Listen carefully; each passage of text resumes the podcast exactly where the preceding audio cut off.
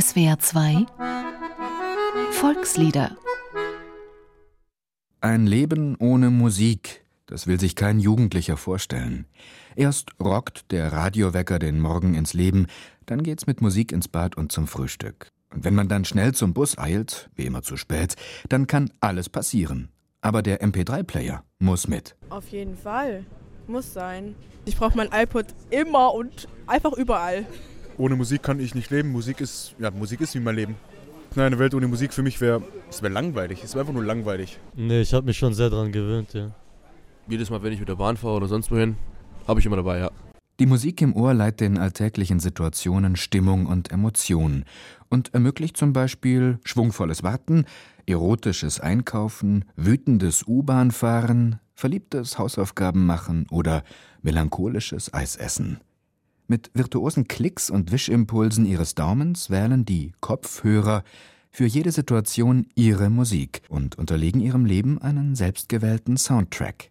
Eine irritierende, ja überwältigende Erfahrung für jeden, der das zum ersten Mal erlebt.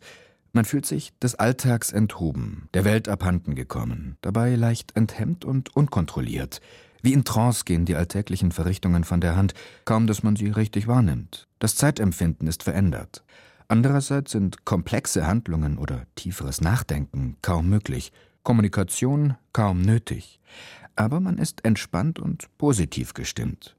Für den, der daran gewöhnt ist, ist dieser Zustand normal. Der Alltag ohne dieses Stimulanz ist dann allerdings ein fader Abklatsch. Lauwarm, langweilig, traurig. So extrem wie die MP3-Generation hat das noch keine Generation zuvor erlebt weil Menschen bisher noch nie rund um die Uhr von Musik umgeben waren. Aber bekannt war die stimulierende Wirkung von Musik schon immer. Lieder zum Wandern und Marschieren, die dem Schritt einen Puls geben, das Zeitgefühl aufheben und die schmerzenden Füße vergessen lassen, sind ein alter Hut. In allen Kulturen gibt es Lieder, die bei schwerer körperlicher Arbeit gesungen werden. Alle Kulturen wussten und wissen, dass Musik trösten kann, dass sie Ängste nehmen, Sehnsucht stillen, beruhigen, entspannen oder eben erregen und stimulieren kann.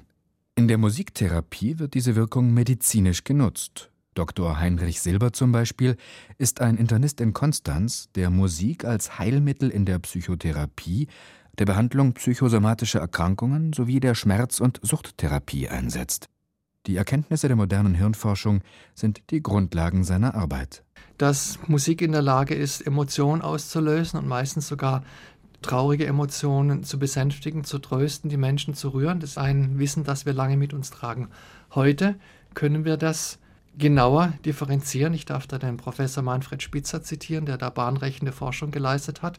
Er hat zum Beispiel herausgefunden, dass Musik nicht an einem einzigen Zentrum im Gehirn, wie es zum Beispiel ein Sprach- oder ein Seh- oder ein Hörzentrum gibt, wirkt, sondern dass Musik ein Verarbeitungsprozess im gesamten Gehirn ist. Und je mehr sich die Menschen oder ein Mensch mit Musik beschäftigt, desto mehr Anteile des Gehirns sind daran beteiligt. Das heißt, die Wirkung der Musik findet letztlich im Gehirn statt und kommt dadurch erst zustande, wie der Mensch in seinem Gehirn damit umgeht.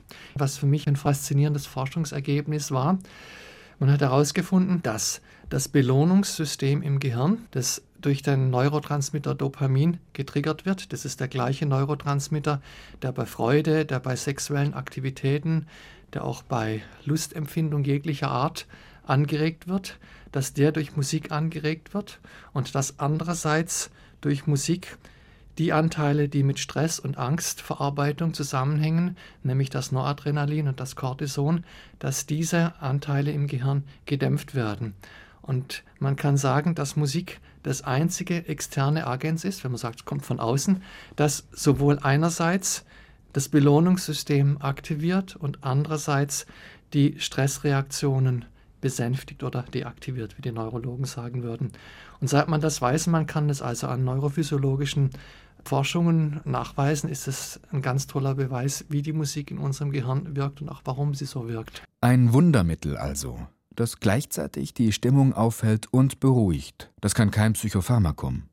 Aber die Forschung hat noch mehr herausgefunden. So soll insbesondere gemeinsames Singen gesund und glücklich machen. Die Konzentration des Immuneiweißes ist, so die Ergebnisse der Studien, im Speichel von Sängern nach einer Chorprobe erhöht. Das gilt als Indikator für eine gestärkte Immunabwehr. Und weitere Langzeituntersuchungen haben ergeben, dass Singen das Seelengemüt positiv stimuliert. Singende Menschen seien lebensfroher, ausgeglichener und zuversichtlicher.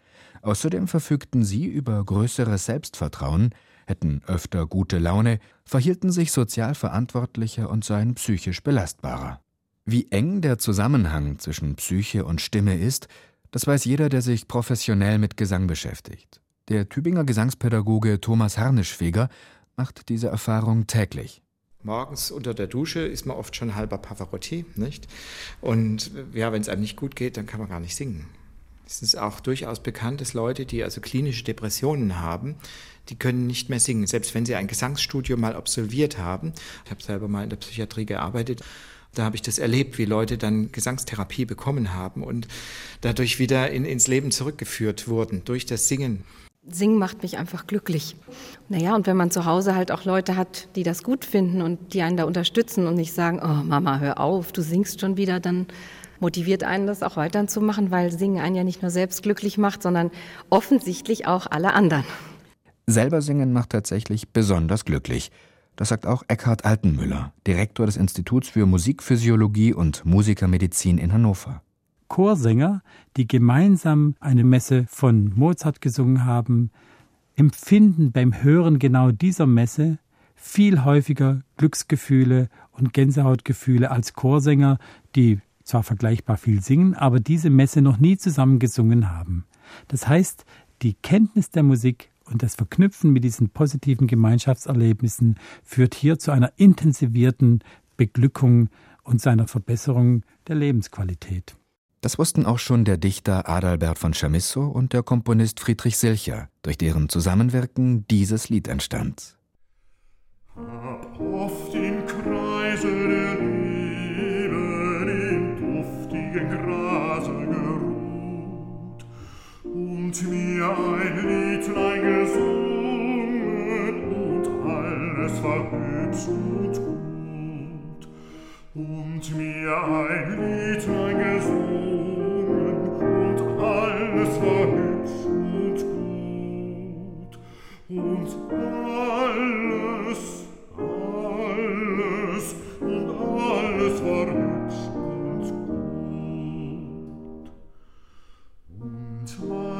manches, was ich erfahren, verkocht ich in stiller Wut und kam ich wieder zu singen, war alles auch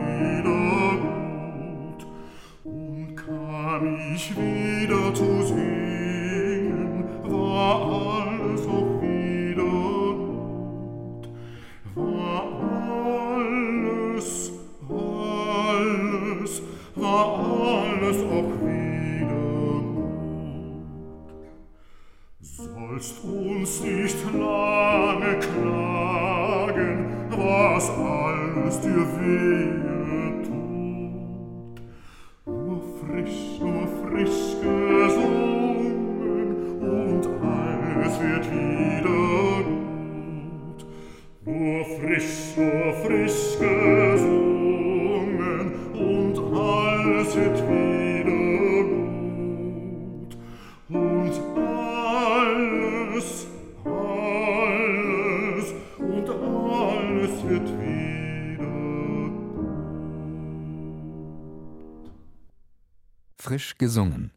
heißt dieses Lied bei Friedrich Silcher, der das Gedicht Hab oft im Kreise der Lieben von Adalbert von Chamisso für vierstimmigen Männerchor vertont hat.